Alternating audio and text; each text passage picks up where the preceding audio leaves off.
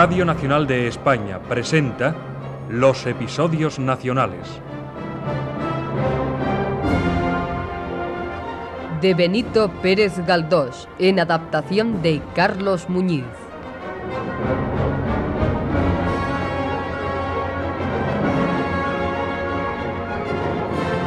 Hoy, un faccioso más y algunos frailes menos. Primera parte.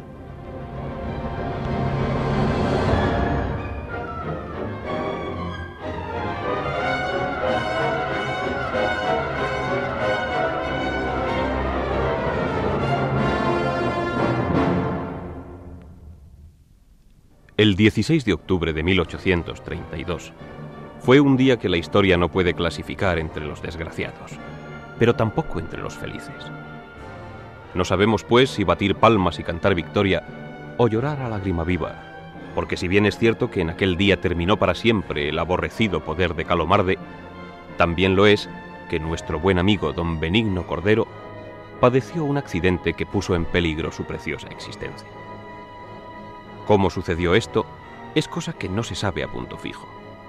Unos dicen que fue al subir al coche para marchar a Río Frío en expedición de recreo. Otros que fue por un resbalón dado con muy mala fortuna un día lluvioso. Y Pipaón asegura que cuando éste supo la caída de Calomarde y la elevación de don José de Cafranga a la poltrona de gracia y justicia, dio tan fuerte brinco que perdiendo el equilibrio se rompió una pierna. Como todo es relativo en este mundo, romperse una pierna sola es mejor que romperse las dos. Y así, señor de Monsalud, yo estoy contentísimo, sobre todo viendo que el pesado negocio que me trajo a la granja está ya resuelto. ¿Esta satisfacción no vale una pierna? ¿Qué significa un hueso roto de fácil soldadura en comparación de las más puras satisfacciones del alma? Vengan averías de esta clase y cáigame yo, aunque sea de lo alto del acueducto, con tal que en proporción de los chichones y de las fracturas sean los gustos del espíritu y los regocijos del corazón. Me parece admirable su buen humor. Porque aunque sea cierto eso que ha dicho, la verdad es que ha sido una mala pata tener que seguir inmóvil cuando los dos hemos resuelto nuestros asuntos. Y la corte se ha marchado ya y los cortesanos con ella. Este real sitio está desierto. Es usted un buen amigo al insistir en quedarse a hacerme compañía. Habrá comprendido Soledad, a pesar de mis precauciones por ocultárselo, que he tenido un accidente? Eh, si supiera la verdad de su retraso, la pobrecita tendría una gran pena. Preferible es que siga inventando historias para justificar su tardanza en volver. Eh, pienso si todo esto no será designio del cielo para impedir que me case con ella. Vamos, vamos, don Benigno. Si me ocurriera algo... eh, bueno, quiero decir, si yo muriese sin habernos casado, ¿qué iba a ser de la pobre Soledad? ¿Quién le tendería una mano? No podría reemplazar sin duda dignamente el bien que perdía, pero parte del bien que merece lo hallaría tal vez casándose conmigo. ¿Con usted? ¿Ha pensado usted en eso alguna vez? Muchas. ¿Usted cree que ella eh, consentiría? Eh, entiéndame, claro, en el caso de que usted fallase. Sí, sí, por supuesto, pero ¿usted cree que Sole accedería? Eh, no puedo asegurarlo, pero pasado algún tiempo eh, es fácil que consintiese. ¿Y usted desea...? Eh, bueno, dejémonos de hipótesis y tonterías. No, no, no es ninguna tontería. Eh, Ciertamente, discúlpeme. Quiero decir que, que son especulaciones un tanto infantiles y, y poco adecuadas al momento político. ¿Y qué me importa la política? Solo me importa Soledad. De acuerdo. Pero no me negará usted que la reina Cristina está posibilitando una liberalización muy importante. El decreto ordenando abrir las universidades, la moderada amnistía y la destitución de Guía y González Moreno han sido golpes maestros contra los voluntarios realistas. Como buen solterón, diviértase usted con la política, con la suerte de las monarquías, y derrítase los sesos pensando en si debe haber más o menos cantidad de rey y tal o cual dosis de constitución. Buen provecho, amigo mío. Yo solo pensaba en amores puros y tranquilos, la sosegada compañía de una esposa honesta y casera, la risa de los nenes, el trabajo y cien mil alegrías que cruzándose con algunas penillas van tejiendo nuestra vida. Buen cuadro me pinta. Eh, Cuando sea realidad, avise usted. Me consolaré de mi tristeza viendo la alegría de los que, con sus buenas acciones, eh, han merecido vivir en paz. Eh, También a mí me agradaría una vida así. En fin, ya es tarde. Eh, Voy a acostarme. Hasta mañana. No, no, espere, no se vaya. Tengo que hablar seriamente con usted. Se trata de algo muy serio, sí. Le repito que es muy serio. Mire, va en ello la tranquilidad, la vida toda, el honor de un hombre de bien que jamás ha hecho mal a nadie. Está bien. Dígame de qué se trata. Necesito una explicación categórica, terminante para tranquilidad de mi espíritu. ¿Qué clase de explicación? Bien, hablemos con claridad. Eh, tengo ciertos proyectos que usted conoce. Yo pienso casarme, yo debo casarme. La que escogí para acompañar es de tal condición que...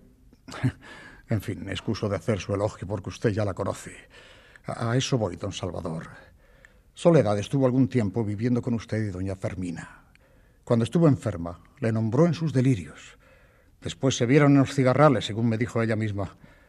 Y ahora parece usted tan admirador de ella y tan afligido de mi felicidad que no puedo menos de volverme caviloso y preguntarme si usted ha tenido o tiene proyectos iguales a los míos. Los tuve. No fui a los cigarrales con otro objeto. ¿Y ella? No quiso irme. Está resuelta a casarse con usted. Mi situación al salir de los cigarrales era bastante desairada. ¿Y después? Nada. Eh, simplemente que, que he perdido la partida por negligente y confiado. ¿Y qué piensa hacer? Resignarme. De modo que si yo no existiera... No deben fundarse cálculos sobre la muerte. En el mundo no es fácil asegurar quién ayuda o quién estorba. Es posible que sea yo el que esté de más. Pero usted no puede apreciar, como yo, las infinitas cualidades de soledad que la igualan a los ángeles. Quizá las aprecie mejor. Quizá yo esté en situación de ver en ella méritos de abnegación que, que usted no puede ver. Oh, usted me confunde más, mucho más. Eh, no creo que hagan falta más explicaciones. No, realmente... Eh, sin embargo, yo voy a dar una que creo necesaria. No soy perverso. Reconozco en usted a una de las mejores personas que existen en el mundo. Sería un miserable si saliera de mí la más ligera oposición a su felicidad. Es evidente que yo soy aquí el que está de más. Le prometo no volver a pisar la casa del que posee lo que yo quise para mí. Usted la ofende, señor mío. No la ofendo. Mi resolución no indica desconfianza de ninguno de los dos, sino respeto a entrambos y, el deseo de ponerme a salvo de la envidia, porque yo tengo más de hombre que de santo y, y la contemplación del bien perdido no me hará bailar de gozo. ¿Entendido?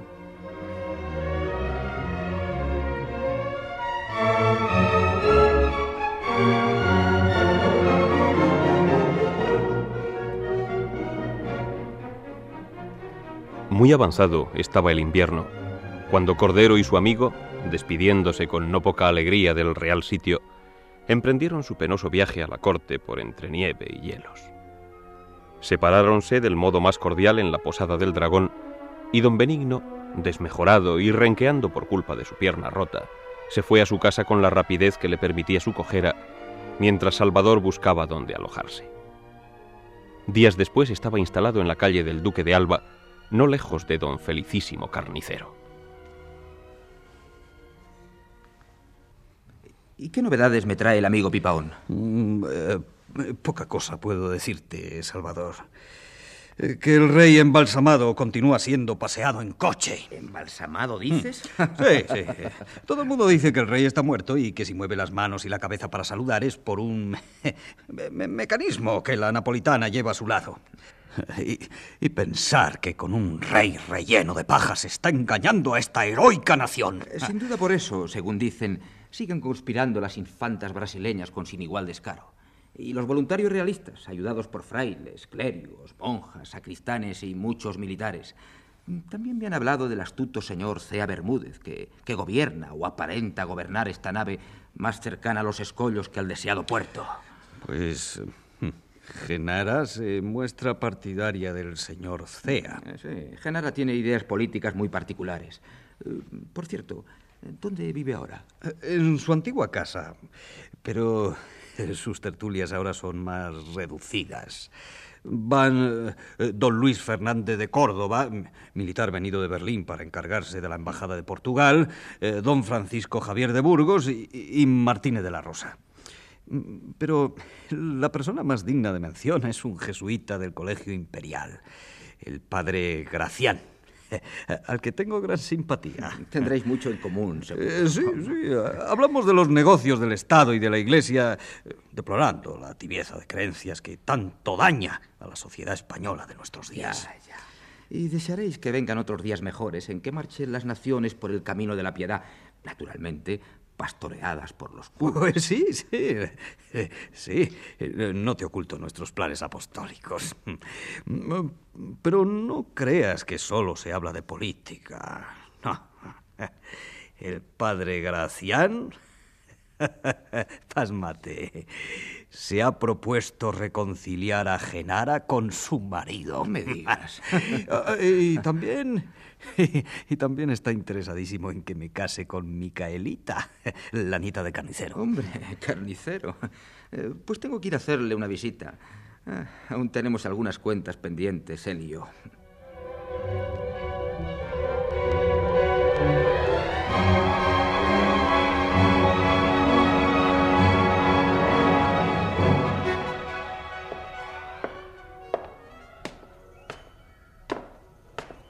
Adiós, Salvador.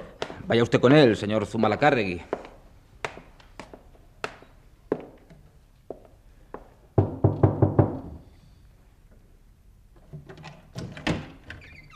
¿Es usted, don Salvador?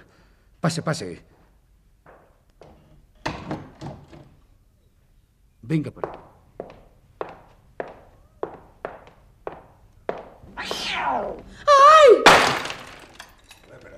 ¿Pero qué pasa aquí? ¿Acaso ha entrado un tropel de cristinos en mi casa? Eh, discúlpeme usted, don Felicísimo, pero como aquí no hay mucha luz, creo que en la oscuridad he pisado a un gato. Eh, por cierto, que me he manchado un poco con la cal de las paredes. Que- que- cuidado, hombre, cuidado, que, que me descoyunta esas vigas. Pero, demonio, pero si es don Salvador, amigo mío, venga, venga, venga conmigo al despacho. ¿Qué, qué, qué, qué, qué tal? ¿Se ha cruzado usted en la escalera con Zumalacárregui y el señor conde de Negri? Buen, buen militar, ¿eh? Buen diplomático ese guipuzcoano, ¿eh? Le felicito. Es hombre valeroso y muy inteligente. Buena, buena adquisición. ¿Y qué, qué, qué me cuenta de nuevo? Eh, Poco de particular. Aparte de lo que se dice de que Cea Bermúdez se ha empeñado en desarmar a los voluntarios realistas. ¿Usted lo cree? ¿Usted cree que se puede quitar los rayos al sol? Paparruchas. Tonterías de CEA. El gobierno se cree fuerte, señor carnicero, y parece resuelto a echar una losa sobre el partido de don Carlos. Mucho cuidado, amigo, que ahora parece que tiran a nadar. Ah, por mí no temo nada.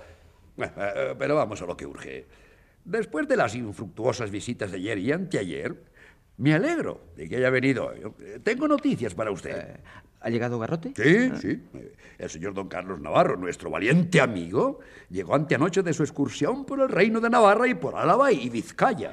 ¿Todavía anda con los guerrilleros? Uy, dice que en esos sitios tan religiosos por donde ha estado, hasta las piedras tienen corazón para palpitar por el infante don Carlos y hasta las calabazas echarán manos para coger los fusiles. Eh, bien, bien. Eh, ¿Cuándo puedo ver a Garrote? A don Carlos Navarro o Garrote, como usted le llama, está oculto. Eh, no importa. Eh, Solo pienso hablarle de asuntos de familia y, y si no accede usted, le escribiré una carta para decidirle a que me reciba. Para garantizarle la entrevista que desea, se lo diremos al padre Gracián, un jesuita que viene aquí algunas tardes. Como es amigo del señor Navarro y hace tiempo que se ha propuesto reconciliarle con su esposa. Ya, ya me han hablado de él. Eh, Parece que es un digno sacerdote, que tiene las mejores intenciones del mundo y, y si no consigue hacer feliz a la humanidad toda es porque Dios no lo quiere. Eh, resumiendo, entiéndase usted y el padre Gracián para que yo pueda ver al señor Navarro y hablarle de un asunto que no es político y solo a él y a mí nos interesa. ¿Dónde vive? Eh, no, no sé, no, no sé si debo decírselo antes de que don Carlos me lo autorice. Eh, ya lo arreglaré yo. Vuelva mañana por aquí y le daré noticias.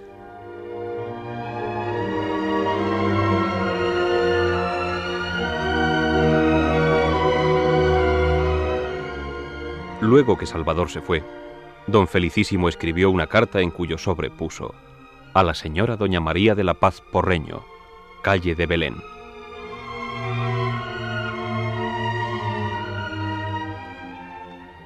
Las señoras de Porreño, ya conocidas nuestras, vivían en la misma estrechez que en 1822, porque las mudanzas políticas y sociales se detenían respetuosas en la puerta de aquella casa, que era sin duda uno de los mejores museos de fósiles que por entonces existían en España. Las dos ilustres y desgraciadas señoras tenían en los días a que hacemos ahora referencia un huésped, caballero tan respetable como rico, que en los últimos tiempos, cuando visitaba Madrid, siempre se alojaba en casa de las de Porreño. Doña María de la Paz se acercaba velozmente a una vejez apoplética, marchando a ella con los pies gotosos, la cabeza temblona, los hombros y el cuello grasos. Doña María Salomé estaba tan momificada que parecía haber sido remitida en aquellos días del Egipto. Acaban de traer otra carta para don Carlos. Viene con el sobre a tu nombre, pero es para él. Mira las tres cruces. La letra parece de don Felicísimo. Se la daremos cuando despierte. El pobre señor ha pasado muy mala noche. Eh, por cierto, que no sé si será conveniente recibir cartas de esta manera. Esto puede dar lugar a interpretaciones contrarias a nuestro honor. Mujer, a nuestra edad. No está bien que dos damas reciban visitas de caballeros y como los vecinos no saben que vienen a ver a don Carlos, pueden pensar mal de nosotros. Calla, mujer. Bien sabes tú que no basta ser honrada, sino que hay que parecerlo. Y dos señoras solas como nosotras han de tener mucho cuidado para no andar en lenguas de maliciosos. Jesús, a nuestros años. ¡Qué tontería! Pues yo estoy decidida a hablar claramente al señor don Carlos. Nadie le aprecia más que yo. Pero este entrar y salir de hombres a todas horas del día y de la noche no está en conformidad con lo que ha sido siempre nuestra casa. ¿Qué quieres? No puedo acostumbrarme. Yo soy así. No faltaba más y no marear al señor don Carlos con semejante impertinencia. Lo digo y lo repito. Además, los compañeros, ayudantes o lo que sea del señor don Carlos no nos guardan las consideraciones que merecemos. Ayer no me había acabado de peinar cuando ese bárbaro de Zugarramurdi entró en mi cuarto sin pedir permiso. ¿Y para qué? Para decirme si había visto yo una de sus espuelas. Calla, o habla más bajo. Me parece que se ha despertado el señor Navarro. Está el chocolate. Enseguida, señor Zugarramurdi. Tome esta carta que han traído para don Carlos. ¿Qué tal está hoy? Mal. Tiene el hígado hecho cisco. ¡Ay, qué modos! La verdad es que ya no hay caballeros.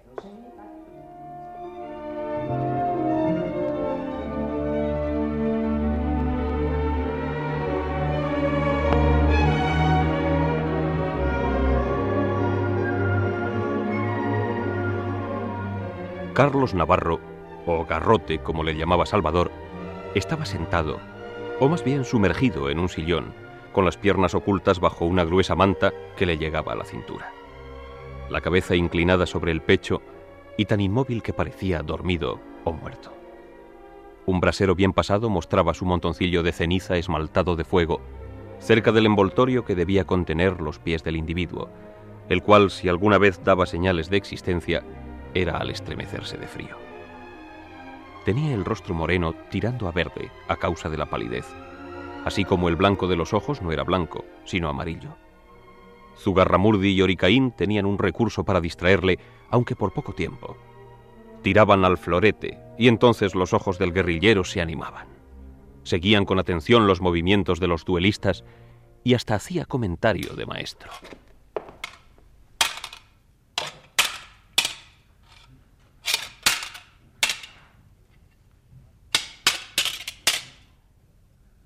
Basta de estocadas. Zugarramurdi, pásate por casa de don Tomás Malacargue y dile que le espero mañana.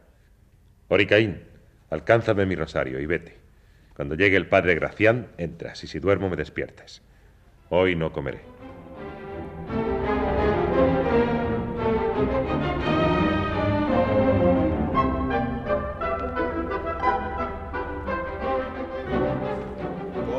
Hoy nuestro valiente Macabeo? Vamos a ver. ¿Qué tal va esa salud, don Carlos? Malamente, padre Gracián. ¿Qué contienes el montorio? De tierra de la gruta de San Ignacio de Manresa, una reliquia muy solicitada por las personas devotas. He recibido hoy una pequeña remesa y la distribuyo entre las amigas que me la han pedido. Uh, habré olvidado el cucurucho de doña María de la Paz. Ah, no, no. Aquí está. Me hará usted el favor de entregárselo. Estos otros son para la condesa de Rumblar, las monjas de Góngora y para otras familias. Ah, ah, veo que está usted mejor. Esa cara ya es otra cosa. Pronto se pondrá bien. Pronto, muy pronto. Cuando llegue el momento de dirimir en los campos de batalla, la cuestión entablada entre el Altísimo y los masones, podrá contar el Altísimo con su más valiente Macabeo. Eso es lo que pido a Dios con todo el fervor de mi alma. Yo tengo para mí que Dios no se amputará un brazo tan poderoso. Su enfermedad no es nada. No hay lesión. Repito que no hay lesión. Es un abatimiento producido por la acumulación biliosa cuyo origen hemos de buscar en la ajetreada vida de usted y en los disgustos domésticos que han acibarado su alma. Su alma, señor mío, es la que está enferma, y al alma hay que aplicarle una medicina. ¿Cuál es esta? Pues es un confortamiento dulce que se consigue mezclando la confianza con la paz y la indulgencia con la piedad. No, no frunza usted el ceño. No cejaré sino cuando usted me retire su amistad y me arroje de su casa. No, padre, eso no. Pues si eso no, resígnese usted a sentir el moscón en su oído. ¿Y qué dirá el moscón? Pues dirá que usted no tendrá salud mientras no tenga familia. Hasta que se reconcilie con su esposa, previo el arrepentimiento de ella y el perdón de usted. Sobre estos dos polos se mueve el mundo inmenso de las almas. Pero usted, pero usted no comprende que mi honor. No, no, no admito réplica sobre esto. Lo digo yo y basta. Cuando yo he planteado a usted ese problema, incitándole a resolverlo, ya se comprende que no puede haber deshonra para usted. Los juicios del mundo son pérfidos y vanos. ¿Debe hacer caso de ellos un hombre religioso y prudente? No. El peor consejero del hombre es el orgullo el mejor, la piedad. Ay, padre, padre, eso no puede ser. Hay roturas que no pueden soldarse nunca, nunca, ni el cielo. Suponga usted que yo me retiro a un desierto, hago penitencia, me santifico y entro en el reino de Dios. Que ella se arrepiente de su mala conducta, que recibe de Dios aflicciones y justas calamidades, que se pudre en vida, que se retira a hacer vida conventual y que por un descuido del Supremo Hacedor se salva. Bueno, Suponga que nos encontramos en el cielo. Y abrazados lloran lágrimas de perdón. No, eso jamás. Ay, todo sea por Dios. Hablemos de otra cosa. Eh, hablemos de otra cosa. Hábleme usted de otra cosa, aunque sea de esos cucuruchos de papel que lleva con reliquias y hierbas curativas. Tenía que decirle algo y no sé qué es. Ah, ya recuerdo. Un caballero que he conocido por el señor carnicero desea hablar con usted. No, no me acuerdo de su nombre, pero lo apunté y aquí debe de estar. No se moleste usted. ¿Es este su nombre? ¿El mismo? Está ahí ese. Que entre. Y usted, queridísimo padre, me hará el favor de dejarme solo. Mañana tampoco puedo asistir a la Junta, pero me representa el padre Carasa. ¿Vendrá usted a decirme lo que se decida? Desde luego. Hasta mañana.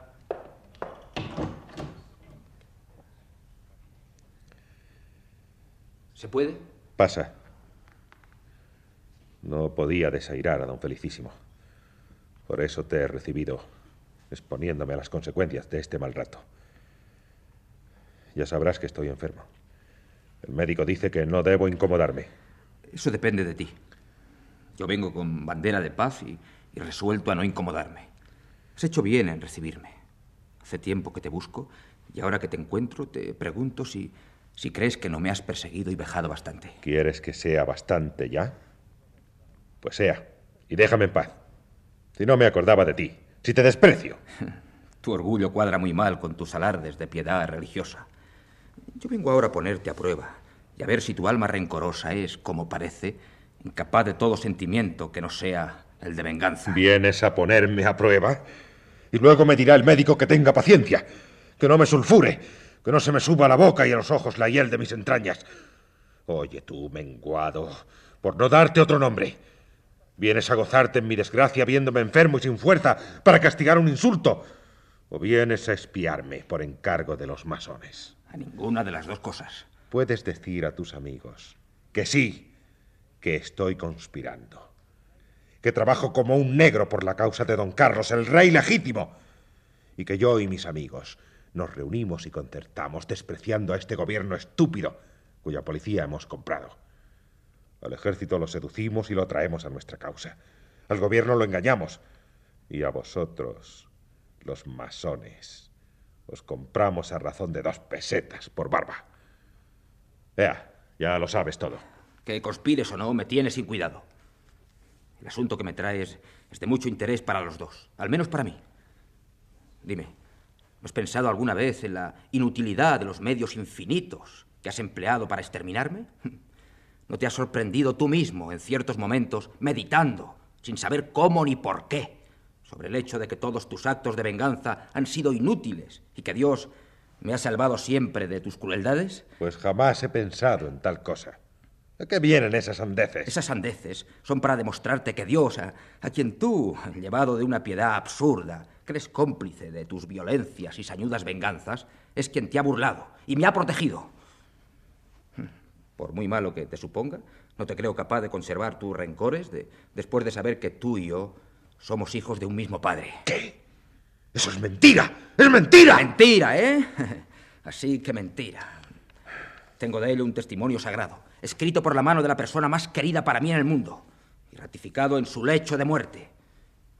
Tú puedes creerlo o no, según te plazca, pero yo cumplo con mi deber diciéndotelo. La mitad de este secreto te corresponde a ti, mal que te pese. Yo no puedo quedarme con él todo entero. Esas cosas no se pueden creer sin algo que lo pruebe. A ver, ¿qué es eso? ¿Qué significa ese paquete atado con cintas encarnadas? Esta es la carta que mi madre escribió poco antes de morir. Es la confesión de una falta redimida por una existencia de penas y oscuridad. La declaración de una santa mujer que respira honradez, paciencia y bondad. ¡Qué se tengo! Alcánzame la jarra del agua. Espera, yo te serviré. ¿Qué tienes? ¿Conoces esa letra? Son, son cartas de mi padre. No es ocasión ahora de hacer comentarios sobre las promesas hechas en esas cartas y jamás cumplidas.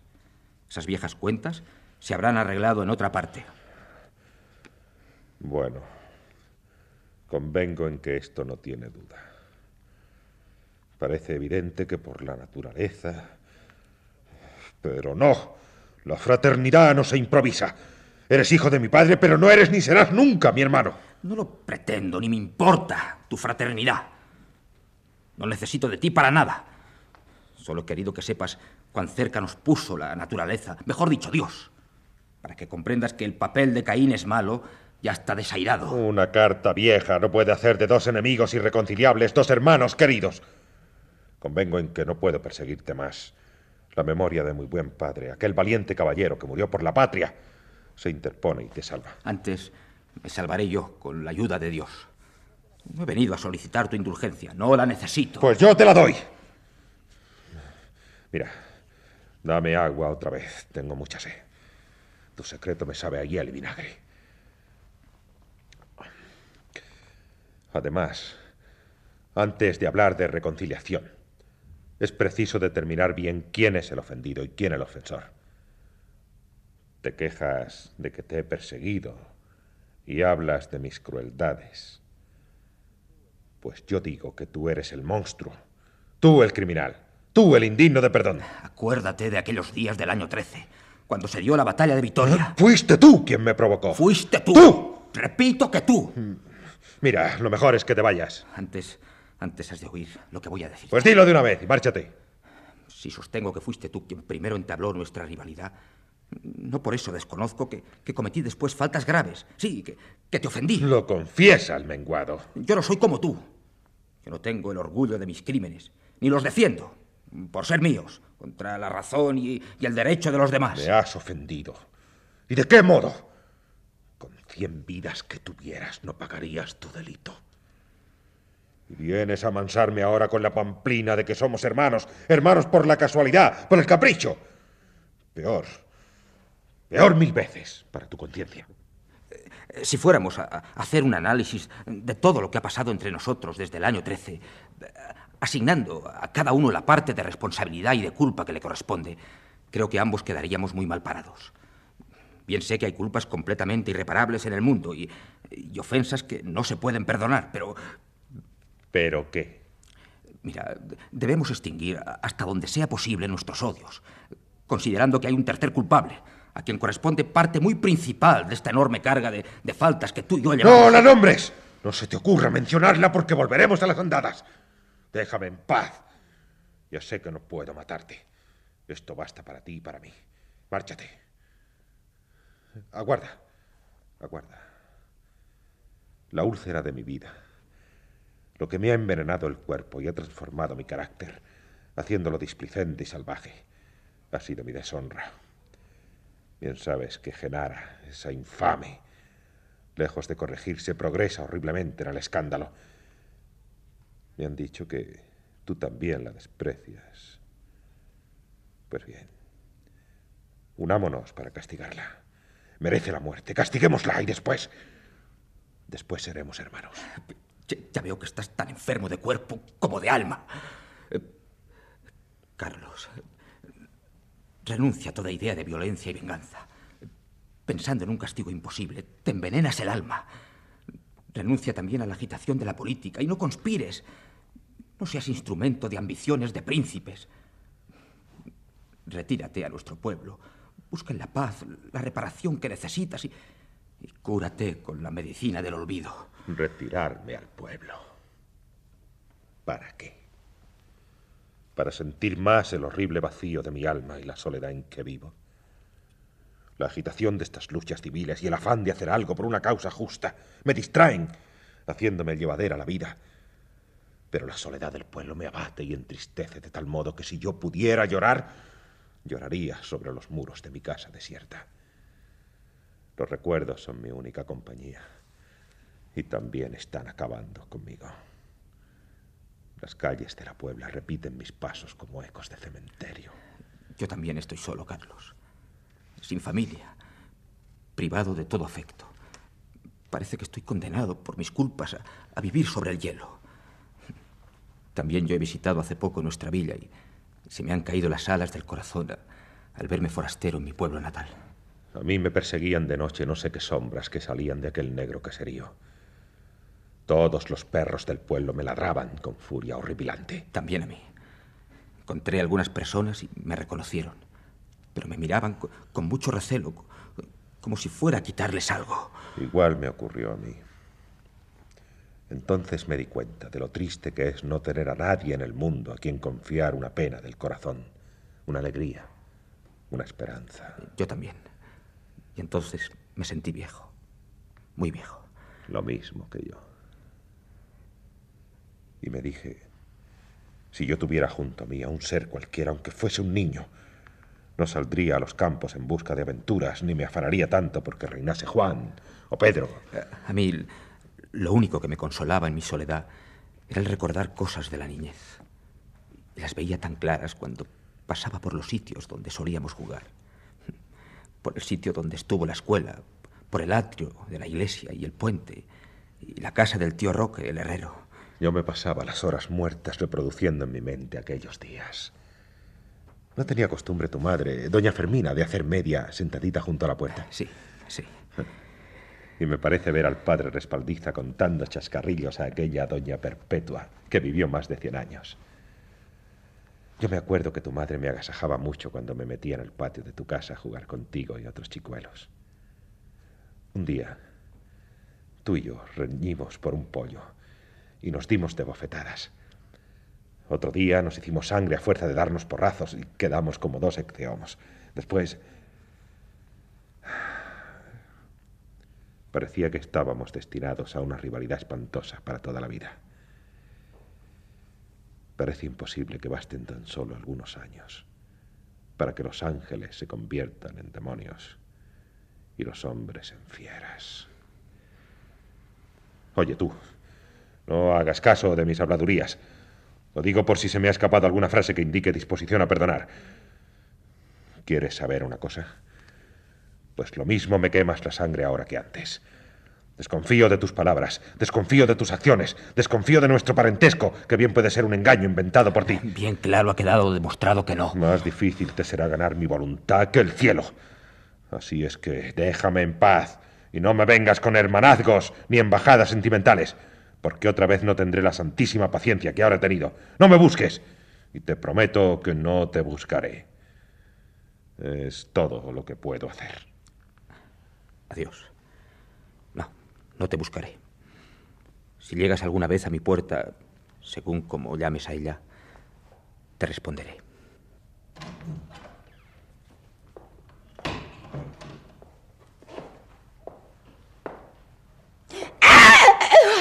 Oh, brutísimo salvaje. ¿No tiene usted ojos en la cara? ¿Qué modos son esos? Señora, dispénseme usted. Ojos tengo, pero de nada me sirven, pues no hay luz en el pasillo. Buscaba la puerta y... ¿Y yo soy acaso la puerta, señor majadero? Le pido mil perdones. Veo que también sale usted y, si me lo permite, tendré mucho gusto en acompañarla. Gracias. Muchas gracias. Yo también necesito excusarme por haber dicho a usted algunas palabras inconvenientes. Es que, es que, ¿sabe usted? Le confundí con ese hombre vasto, ese Zugarramurdi. Ah, ¿Es usted amigo de don Carlos? Eh, sí, señora. Si no me engaño, es la primera vez que viene usted a casa. Ah, si esto parece la casa de Tócame Roque, según la gente que entra y sale. No se extrañe si le digo que me admira su educación. Vivimos en una época en la que escasean los caballeros. ¿Acaso es usted el que estaban esperando? Eh, sí, señora, me esperaban. ¿El que esperaban de Cataluña para empezar la danza? Pero, pero habráse visto semejante estupidez. Pretender que esta nación heroica sea gobernada por una reina en mantillas. Una necedad, sí, señora, sí. Porque usted será indudablemente de los primeros espadas en esta sacratísima guerra que se prepara. De los primeros no, pero... No sea usted modesto. La modestia es compañera inseparable del verdadero mérito. Quizás me equivoque, pero... ¿No es usted don José O'Donnell? No, no, no soy O'Donnell. Eh, ¿No es comisionado de la regencia secreta que se ha formado en Cataluña, presidida por el propósito de los jesuitas? Yo estoy al tanto de todo y conmigo, caballero, no valen los misterios. Eh, le juro a usted, señora, que, que no soy el que usted supone. Ay, ni tampoco el coronel don Juan Bautista Campos. Eh, tampoco. Mm. Yo voy hacia Tocha, junto a San Sebastián. Qué casualidad. Yo llevo el mismo camino. Voy a casa de Paquita de Aransis, la señora del coronel don Pedro Rey. Eh, ¿Conoce usted a esa digna familia? No, no, no, no tengo el honor de conocerla. Pero, pero ese apellido de Aransis no me resulta extraño. Es de una noble familia de Cataluña. En Solsona hay una monja, Madre Teodora de Aransis, que es hermana de Paquita. Ah, sí, sí, sí. La conocí una vez. Uy, uy, caballero, tengo un frío horrible. Vamos, vamos, vamos más a prisa. Ya casi estamos llegando. Y doy gracias a Dios de que no nos haya visto nadie. Porque si nos hubieran visto... Ah, no sabe usted hasta qué punto es atrevida la calumnia en estos tiempos. Y que me asegura que mañana no dirán de mí herejía sin cuento por haberme dejado acompañar de noche por usted. Ah, señora, no dirán oh, nada. ¿Quién sabe? ¿Quién sabe? Ahora todo se juzga por el aspecto malo, sí. Ah, ni la nieve misma está libre de mancharse o de ser manchada. Y dígame, ¿es, es usted militar? Eh, no, señora, paisano. ¿Andaluz? A la vez. Entonces será defensor del trono legítimo. Eh, sí, señora. Del trono de Isabel II. ¿Pero qué disparates dice usted? ¿No será... Masón, señora. ¿Masón? Oh, Jesús, María y José. Caballero, si me permite usted que le dirija un ruego, le diré que por nada del mundo sea usted masón. Casi, casi me parece estar viendo un montón de muertos en medio de los cuales asoma su cabeza. Sí, puede usted, puede usted reírse si quiere, pero yo no. Porque la experiencia me ha enseñado a dar un gran valor a mis corazonadas. Y usted, usted me ha parecido un caballero. Pronto sí, muy pronto quizás no haya ninguno. Oh, pero sí, pero sí ya hemos llegado. Adiós, caballero.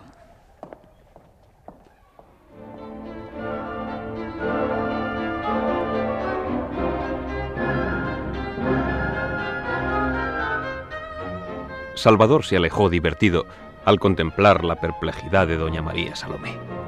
Aquella especie de momia le había tendido su mano al despedirse y al contacto del guante canelo, que por su delgadez apenas disimulaba la dureza de los dedos fosilizados, Salvador sintió que se le comunicaba un frío glacial llegando hasta su corazón. Como estaba próximo al café de San Sebastián, se encaminó hacia él con la intención de tomar algo caliente que le entonase. ¡Eh! ¡Salvador! ¡Salvador! ¡Ven aquí! Pero si es don Eugenio Aviraneta. Te presento a mi amigo el capitán Rufet. Este es mi amigo Salvador Monsalud. Mucho Encantado. gusto. Dichosos los ojos, Salvador. ¿Qué es de tu vida, hombre? Desde que eres rico no hay manera de echarte la vista encima.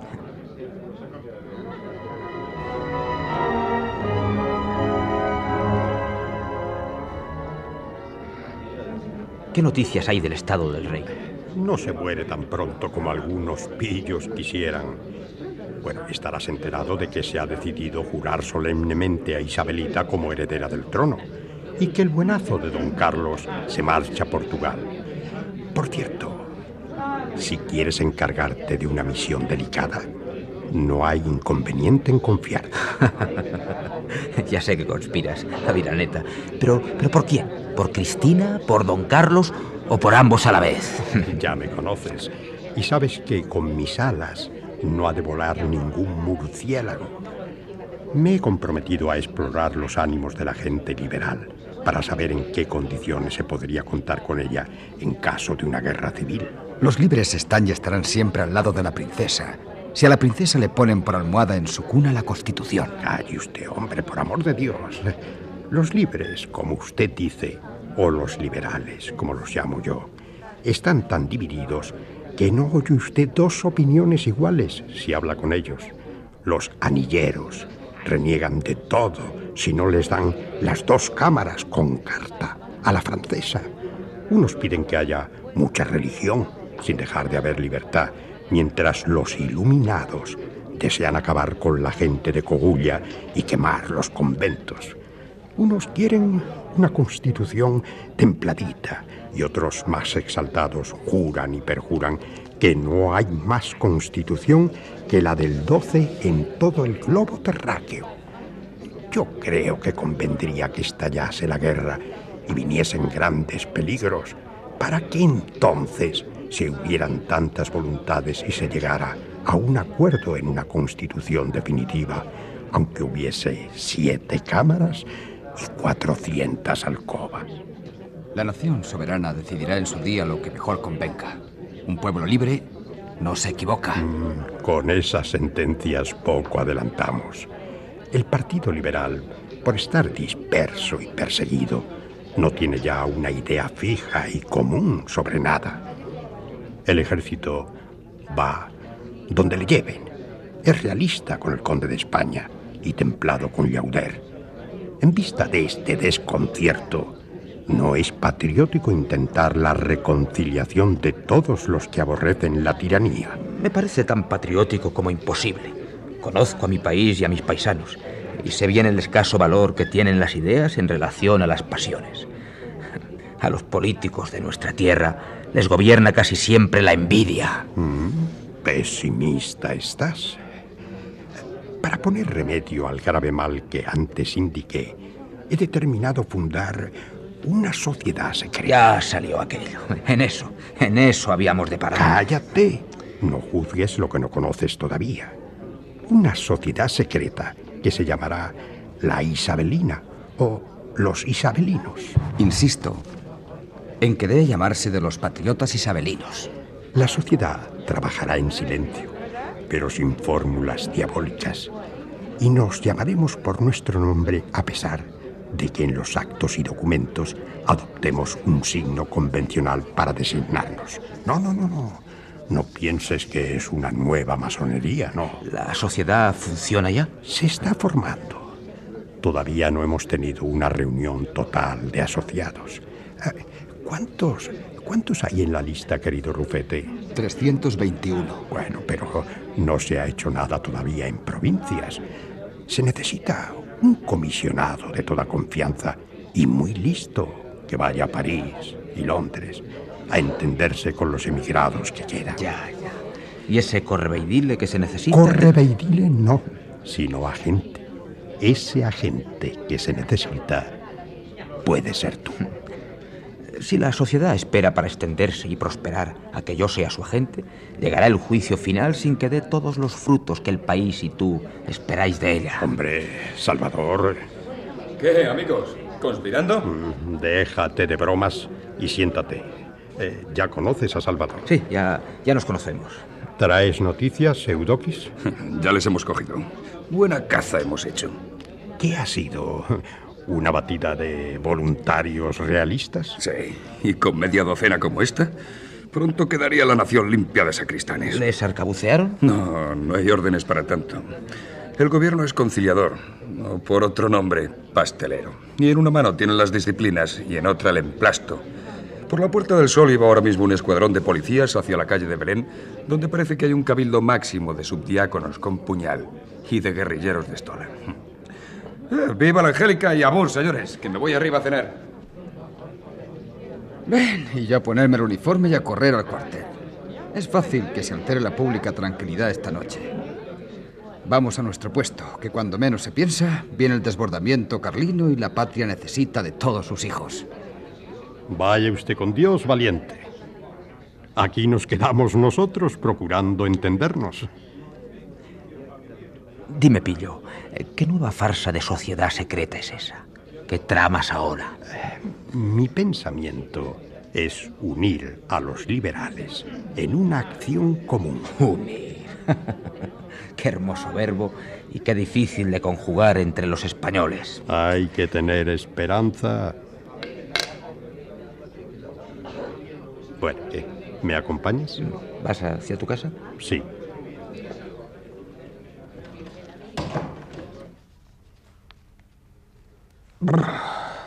Hace un frío del demonio.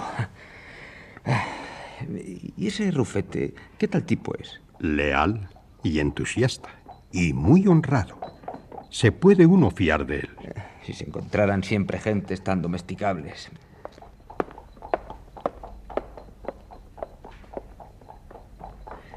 Este no es el camino de tu casa. ¿Dónde vamos? Quiero comprobar algo. No es tablas ese que está en la puerta del señor carnicero. ¡Eh, tablillas! ¡Acércate! ¡Acércate, hombre! Señor Vinagrete y la compañía. Buenas noches. Estaba distraído y no les había visto. ¿Está durmiendo ya don Felicísimo? ¿Qué? Han venido tantos señores esta noche que aquello parece la bóveda de San Ginés. ¿Todavía están reunidos? Y lo que te rondaré, Morena. Pero no ha venido esta noche la policía. Yo creí que a estas horas don Felicísimo y sus apostólicos estarían en la cárcel de corte. Vino la policía, sí, señor. Vinieron tres. Llamaron tan fuerte que la casa estuvo a punto de derrumbarse. Abrí la puerta, subieron. Y al entrar en la sala se dejaron a un lado las porras. Y todo fue cortesía limpia y vengan esos cinco. ¿Está Pipaón arriba? Y es el que más habla. Cuando brindaron por el triunfo de la monarquía legítima y de la religión sacratísima con los policías, don Juan echó no sé cuántos loores.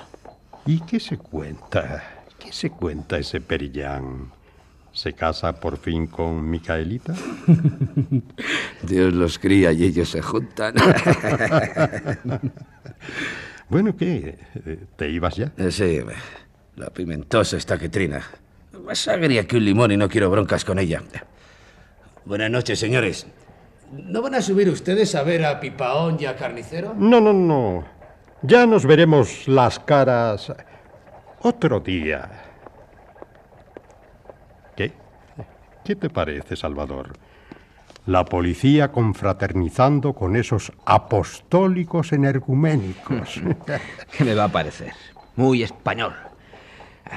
Esto no hay quien lo arregle. En fin, creo que voy a acostarme. Hasta la vista, Eugenio. Espera, espera, Salvador. Te propuse que te unieras a nosotros y no me has respondido. ¿Te unirás? Señor de Aviraneta, ya no me interesa conspirar. Estoy harto de tanta estupidez. España no tiene arreglo. Óyeme bien, Salvador.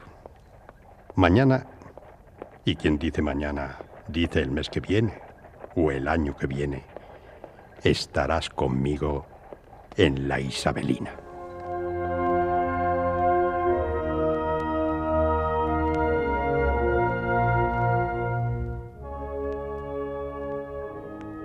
Las escenas y conversaciones de aquella noche dejaron en el espíritu de Salvador tal dejo de amargura que se esforzaba en apartarlas de su memoria, viendo reproducido en ellas el cuadro lastimoso de la nación española. La confusión de pareceres, el incesante conspirar con recursos misteriosos y fines mal determinados, las repugnantes connivencias de la policía con los conspiradores de todas clases, no eran cosa nueva para él, pero había cobrado tal odio a estos fenómenos expresión morbosa de nuestra miseria, que de buena gana se hubiera marchado a cualquier región apartada donde no oyera ni viera lo que allí mortificaba sus ojos y sus oídos. Pocos días después, Salvador tuvo un encuentro triste. Al entrar en la plaza de provincia, vio una persona, dos, tres. Eran un señor cojo, una mujer tan resguardada del frío que solo se le veían los ojos, y un niño con gabán y bufanda, mostrando la nariz húmeda y los carrillos rojos del frío. Los tres iban cogidos de las manos. Salvador se sintió estremecer de desesperación y envidia. El hombre cojo era don Benigno Cordero y la mujer Soledad. No podía imaginar Salvador que aquella escena tan entrañable, contemplada por él, tenía un trasfondo muy distinto. Mientras Salvador se alejaba, Cordero entró en su casa cenó sin apetito y se acostó pronto, pero no lograba conciliar el sueño. Dando vueltas en la cama, estaba obsesionado por una sola idea. Cuanto más cerca veo el día, más indeciso y perplejo me encuentro. ¿Por qué dudo? ¿Acaso he notado frialdad en los afectos de Solita? ¿Arrepentimiento en su voluntad? ¿O siquiera desvío? En realidad ella es siempre la misma. Aún me parece más cariñosa, más solícita. Entonces, ¿por qué vacilo? ¿Por qué temo? Si no fuera por estos malditos dolores, por esta condenada pierna, nada me preocuparía. Hoy venía en la Gaceta el decreto convocando a la nación a Cortes para jurar a la princesa Isabel. Será el 20 de junio que viene. Para entonces ya estaremos casados. Aunque Solita dice que cuando yo quiera, yo, yo no me atrevo. No sé qué me ocurre, pero cada día me preocupa más esto de la boda. Creo que llegará el 20 de junio y todavía estaré igual de tullido. Un hombre en este estado no puede casarse. tengo que hablar con ella.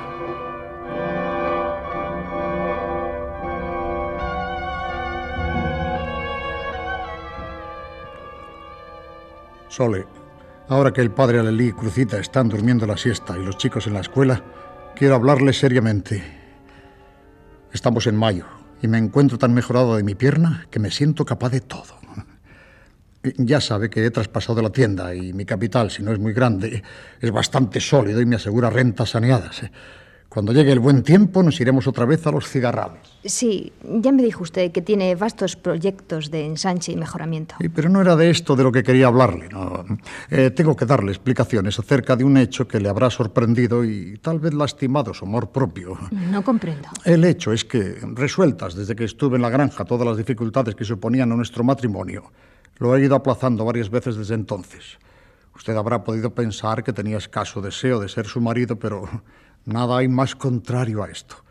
Eh, tengo que explicarle ciertas cosas. No tiene que... explicarme nada. Yo comprendo que... No, no, no, no puede usted comprenderlo, no. Verá, eh, la causa de esta, eh, digamos, poca prisa ha sido cierto temor de que nuestro matrimonio le hiciera a usted desgraciada en vez de hacerla feliz, como es mi deseo. ¿Desgraciada? ¿Qué cosas dice? Pero si soy tan feliz Lo sé. No es por usted mi escrúpulo, sino por mí. Tengo 58 años, que hasta hace poco disimulaba con mi salud de hierro, mis ilusiones y pocos excesos, justo hasta la inoportuna rotura de la pierna. Desde entonces acabó bruscamente mi juventud, y aunque hoy me encuentro mucho mejor, No puedo engañarme ni engañarla respecto a lo que sería su futuro a mi lado. Mi reuma a veces es tan fuerte que, como ya sabe, me ha tenido hace poco mes y medio sin poder moverme de un sillón.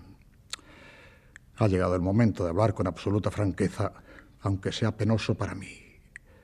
Sole, hay un hombre que la aprecia a usted en lo mucho que vale, que la conoce desde su niñez, que la ama. Hombre que tal vez es amado de usted. Pero ¿cómo se le ha ocurrido pensar semejante tontería? Sole, me parece que he puesto el dedo en la llaga.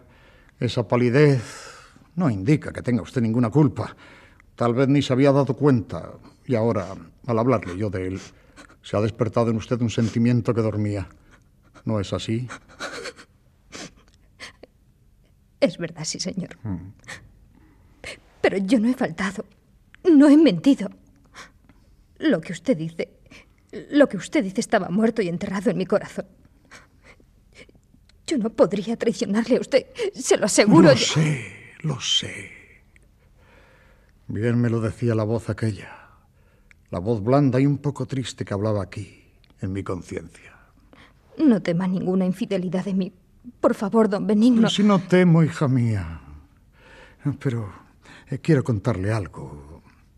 En este tiempo que ha pasado desde que vine de la granja, se puede decir que no he vivido sino para pensar en esto y hacer comparaciones. He vivido atormentado por un análisis comparativo de las cualidades que creo tener y las que reúne Salvador, a quien usted conoce mejor que yo. Y pienso que él es extraordinariamente superior a mí. Oh, no, cien veces no.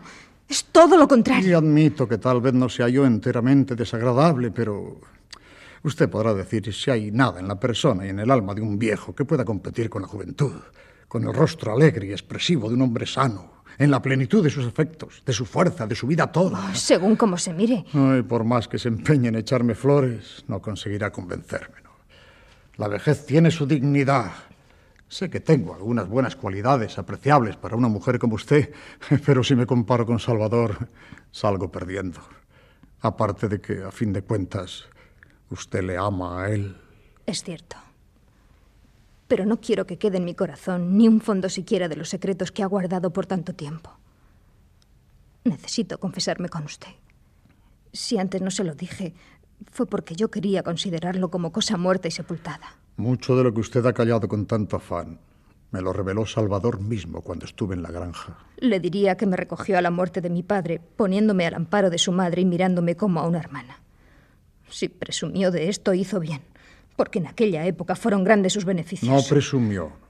Eh, siga usted. Le diría también que yo le cuidaba como una hermana y le servía como una esclava. ¿No sentía por usted más cariño que el de hermano? No, ninguno más, se lo aseguro. Pero aquel cariño me consolaba en mi tristeza. ¿Usted le quería ya? Bueno, aunque él entonces pensaba en otras mujeres, yo le quería. Sí, muchísimo. Con toda mi alma.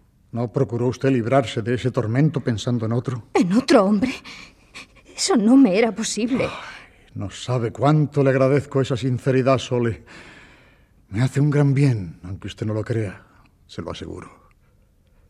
Y, y dígame, ¿qué sintió usted después, cuando se presentó de nuevo Salvador en su vida? Nada ha cambiado las cosas. Nada puede alterar mi resolución. No debo, ni quiero, ni quiero sí volverme atrás. Soy toda de usted. Una última palabra. Somos dos, dos hombres. El uno joven, lleno de vida y salud, de inmejorable presencia, despejado, rico, honrado. El otro, viejo, enfermo, pesado. Eh, Pesada no. bueno, quitémoslo de pesado. Enfermo, feo, En los hombres no hay fealdad. pues enfermo, poco agraciado, corto de vista, honrado, eso sí, de buen corazón. En fin, resumiendo, los dos quieren casarse con una tal Sole. Una palabra de esa mujer decidirá la cuestión. ¿A cuál de los dos quiere por marido? Al viejo. Dios es testigo de ello. Bendita seas, Soledad.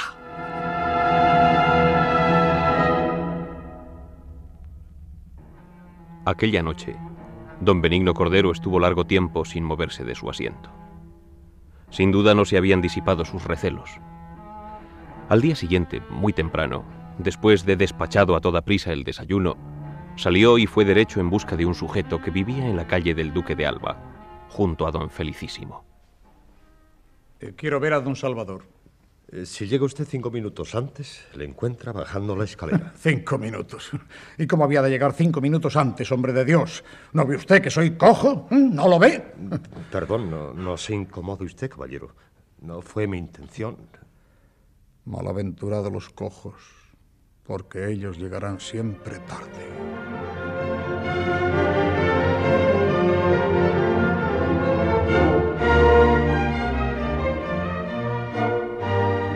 Don Benigno Cordero se marchó hacia su casa renqueando por culpa de su cojera y preocupado por no haber podido hablar con Salvador. Para él era muy importante dejar todo muy claro antes de decidirse a contraer matrimonio con Soledad. Si Cordero, en vez de retroceder hacia la Merced y calle de Carretas, hubiera seguido hacia San Millán y calle de los Estudios, habría encontrado a Salvador, el cual también había ido a hablar con una persona de un asunto de sumo interés. De cómo se resolvió la cuestión y quién era la persona buscada por Salvador Monsalud, tendrán ustedes noticia en nuestro próximo encuentro, ya que hoy es tarde y podríamos cansar a ustedes si continuásemos ahora el relato.